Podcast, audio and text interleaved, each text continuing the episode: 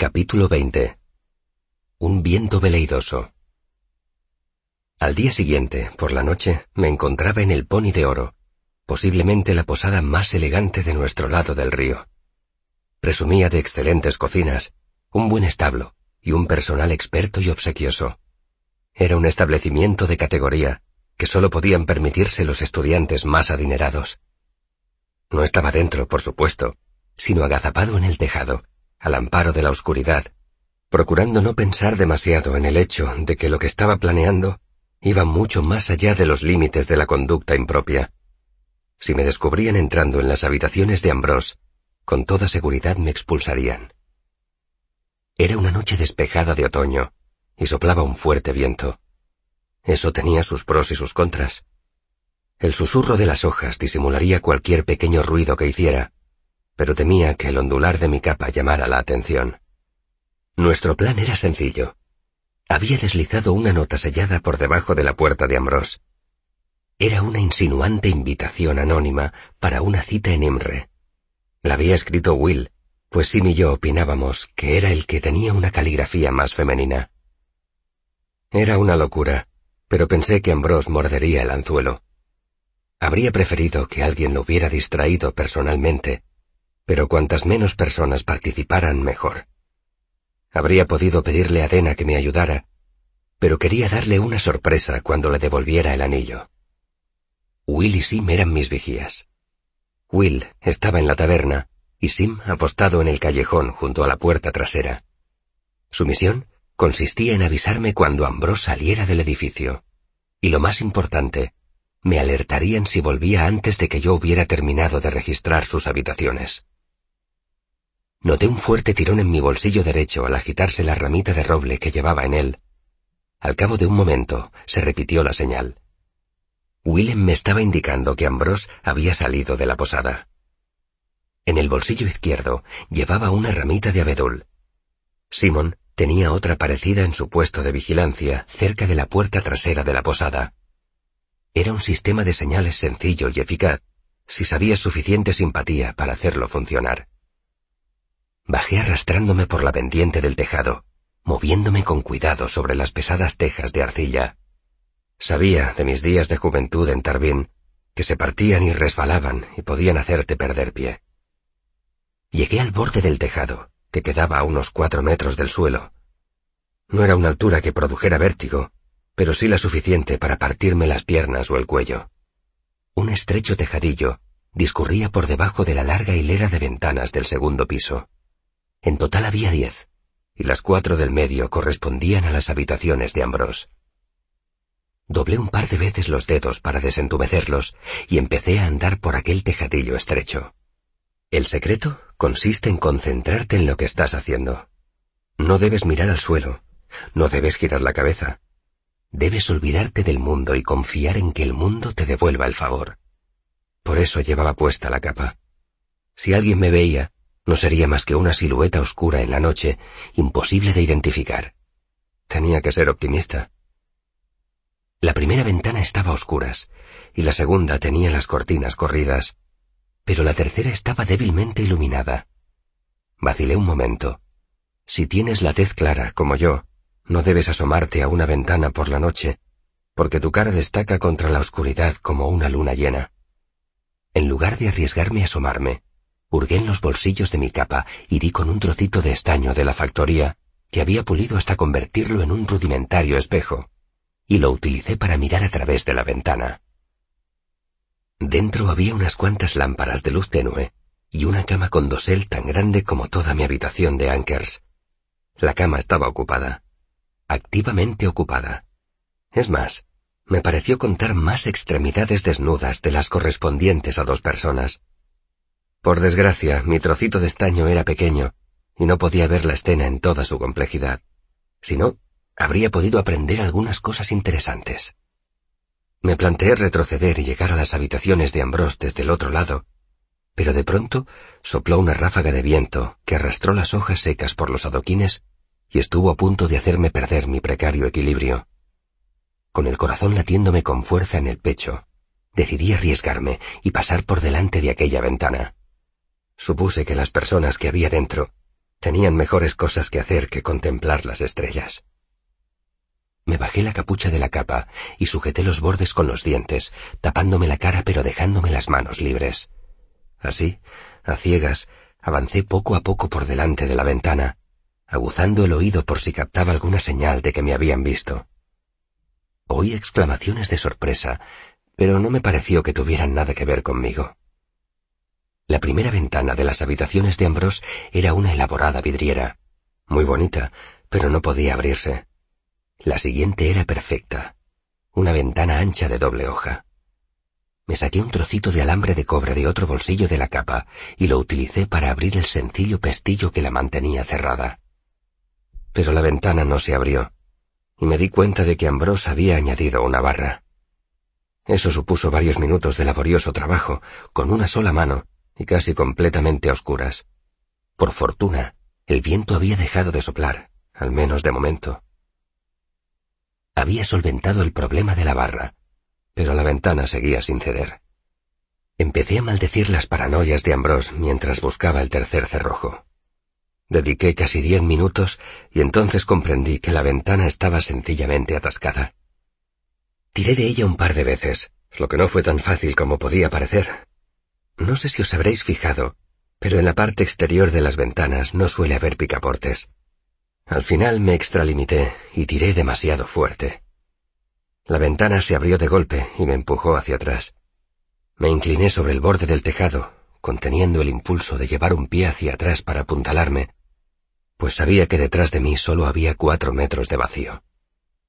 ¿Tenéis presente esa sensación de cuando inclináis demasiado la silla y empezáis a caer hacia atrás? Fue algo parecido, mezclado con recriminaciones y miedo a morir.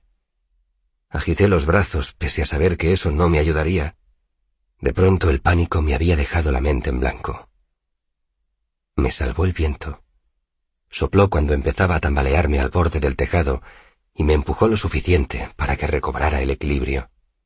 Con una mano logré asir la ventana ya abierta y me metí precipitadamente dentro, sin importarme mucho si hacía ruido. Una vez dentro, me agaché en el suelo y me quedé allí, respirando entrecortadamente. El ritmo de mi corazón empezaba a normalizarse cuando el viento golpeó la ventana y la cerró por encima de mi cabeza, sobresaltándome una vez más. Saqué mi lámpara simpática, la encendí, la gradué a una intensidad moderada y desplacé su estrecho arco de luz por la habitación. Kilvin tenía razón al llamarla lámpara de ladrones. Era perfecta para ese tipo de actividades furtivas. Ir y venir de Imre eran varios kilómetros, y yo confiaba en que la curiosidad de Ambrose lo tendría esperando a su admiradora secreta al menos media hora. En condiciones normales, buscar un objeto tan pequeño como un anillo habría podido llevarme un día entero. Pero suponía que a Ambrose ni siquiera se le habría ocurrido esconderlo. Él no debía de pensar que lo había robado. Debía de considerarlo una baratija o un trofeo. Empecé a registrar metódicamente las habitaciones de Ambrose. El anillo no estaba en su cómoda ni en su mesilla de noche. No estaba en ninguno de los cajones de su escritorio, ni en la bandejita de las joyas de su vestidor. Ni siquiera tenía un joyero que se cerrara con llave, sino solo una bandeja con toda clase de agujas, anillos y cadenas, mezclados y revueltos. Lo dejé todo donde estaba, lo cual no quiere decir que no me planteara desvalijar aquel capullo con unas pocas de sus joyas, habría podido pagarme la matrícula de todo un año. Pero eso iba contra mi plan. Entrar, coger el anillo de Dena y salir. Si no dejaba ningún rastro de mi visita, suponía que Ambrose pensaría sencillamente que había perdido el anillo, si es que lo echaba de menos. Era el delito perfecto, sin sospechas, sin persecución, sin consecuencias. Además, es muy difícil vender joyas robadas en una ciudad tan pequeña como Imre.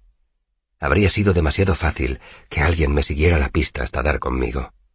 Aclarado eso, yo nunca he presumido de tener la moral de un sacerdote, y las habitaciones de Ambrose ofrecían numerosas oportunidades para hacer gamberradas. Así que me di el gusto.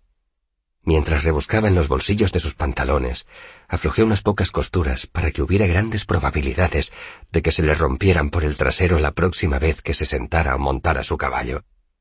Aflojé el mango del tiro de la chimenea y lo dejé a punto de caer, para que su habitación se llenara de humo mientras él intentaba ponerlo de nuevo en su sitio. Estaba pensando qué podía hacerle aquel maldito sombrero con una pluma cuando la ramita de roble que llevaba en el bolsillo se agitó violentamente sobresaltándome. Entonces volvió a agitarse y se partió por la mitad. Maldije por lo bajo.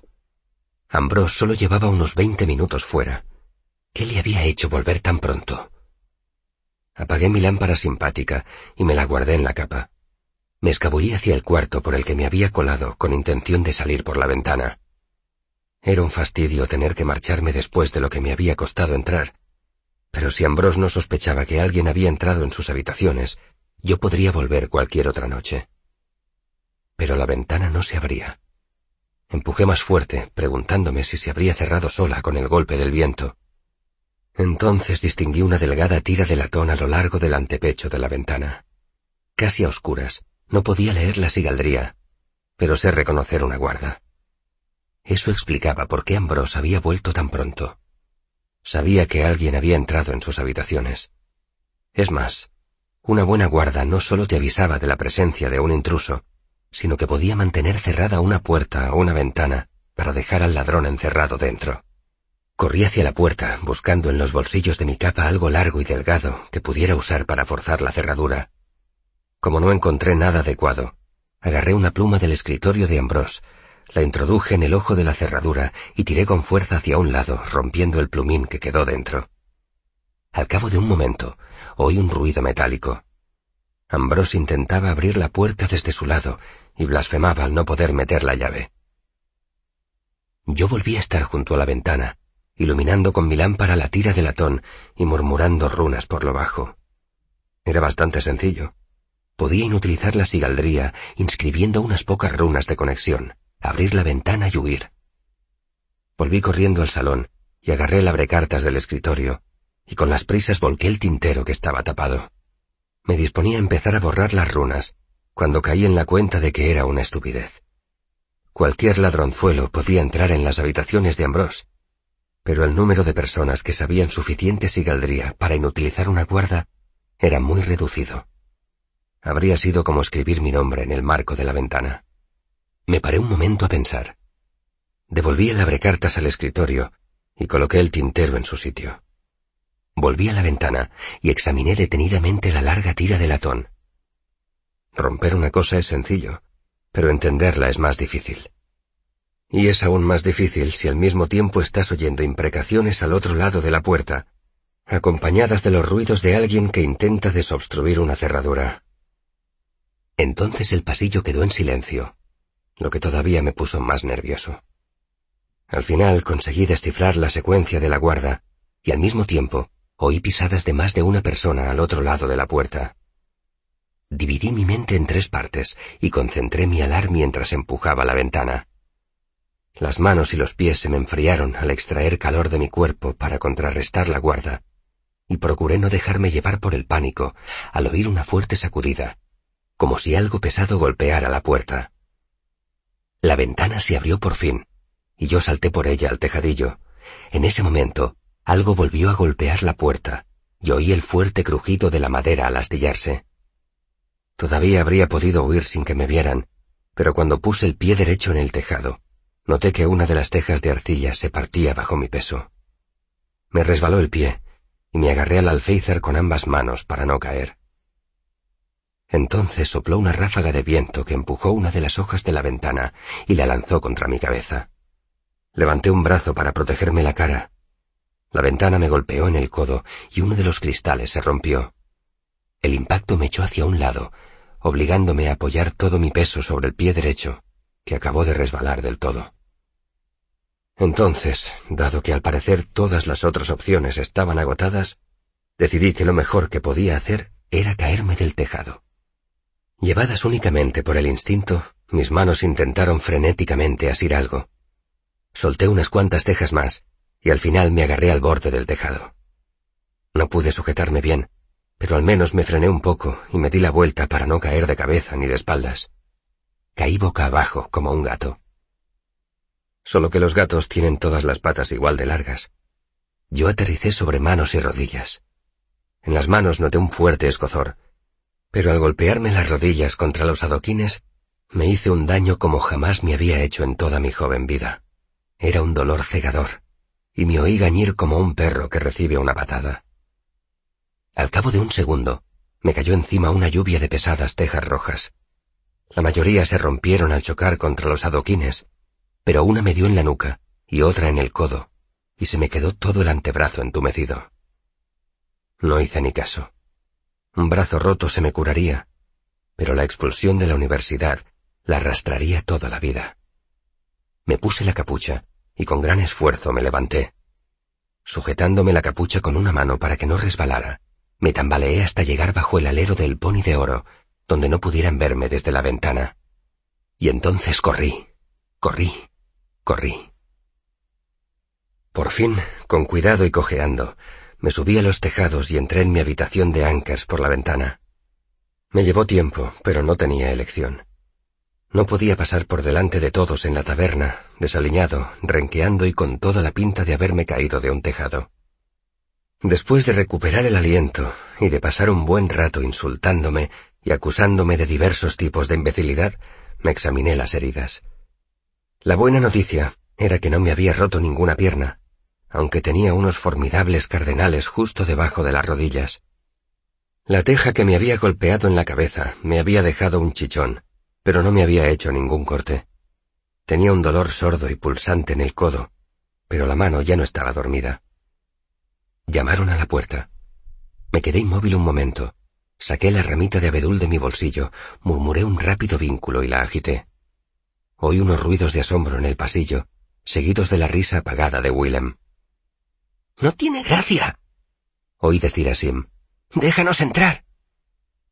Les dejé entrar.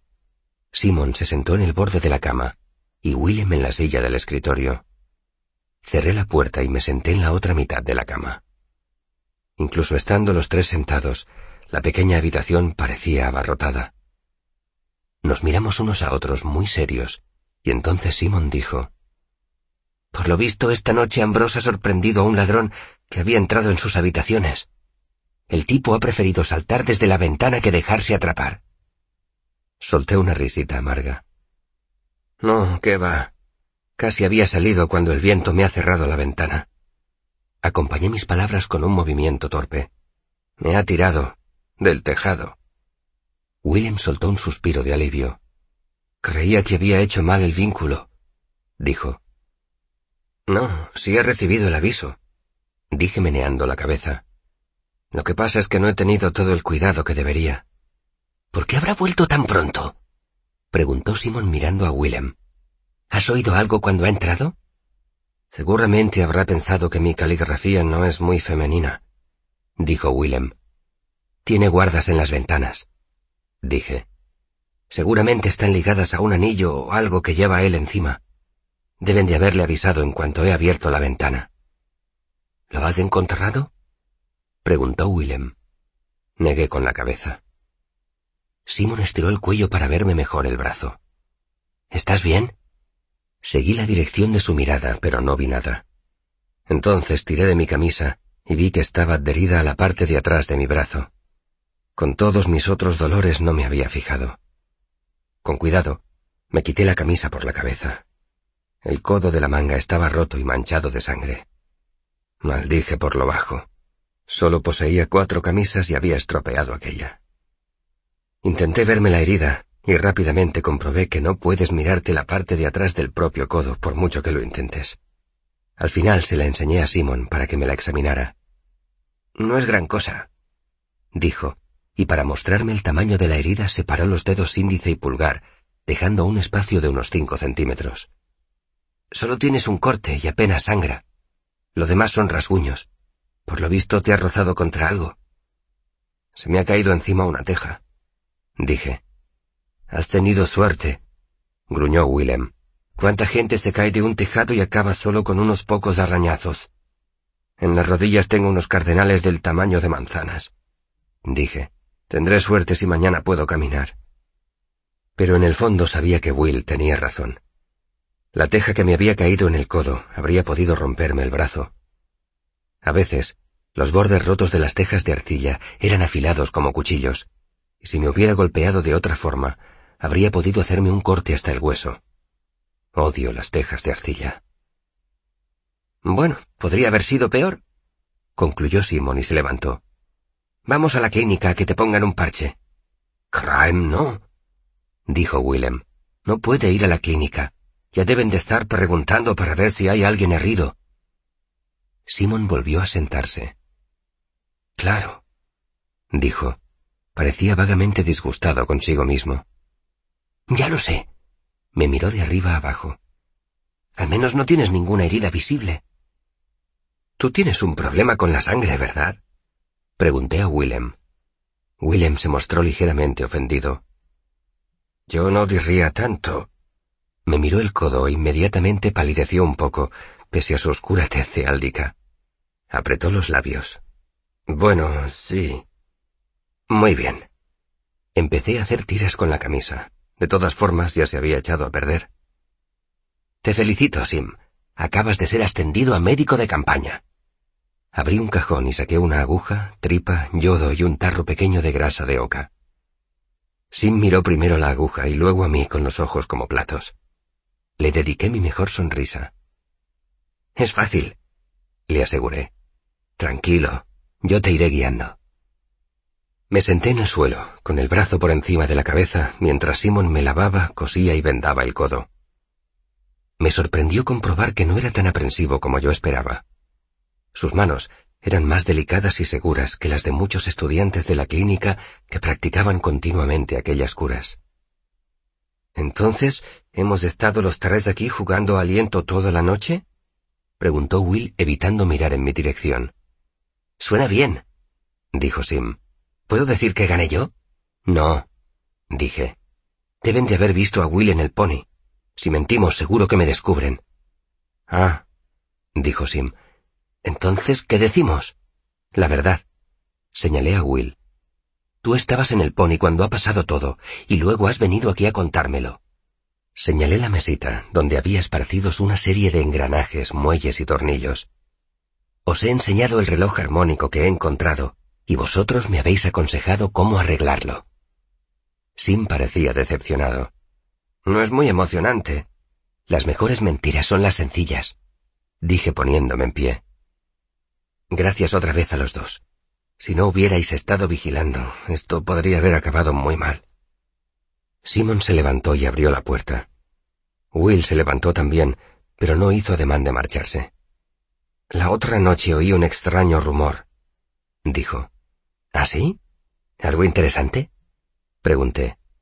Sí, mucho, dijo Will asintiendo con la cabeza. Recuerdo haber oído que ya te habías hartado de fastidiar a cierto poderoso miembro de la nobleza. Me sorprendió que por fin hubieras decidido dejarlo tranquilo. Venga, Will, intervino Simon. Ambrose nunca está tranquilo. Es un perro rabioso y deberían sacrificarlo. Más bien parece un oso furioso, dijo Willem. Un oso que tú pareces decidido a molestar con un hierro al rojo. ¿Cómo puedes decir eso? saltó Sim acalorado. En los dos años que lleva de secretario, ¿alguna vez te ha llamado otra cosa que no sea miserable ceáldico? ¿Y qué me dices de la vez que casi me dejó ciego mezclando mis sales? Quoth tardará mucho en expulsar toda la plombaza de su organismo y... Will levantó una mano y asintió con la cabeza, dándole la razón a Simón. Ya lo sé, y por eso me he dejado arrastrar a cometer esta locura. Solo querría comentar una cosa. Me miró. Te das cuenta de que has ido muy lejos en lo que se refiere a Dena, ¿verdad?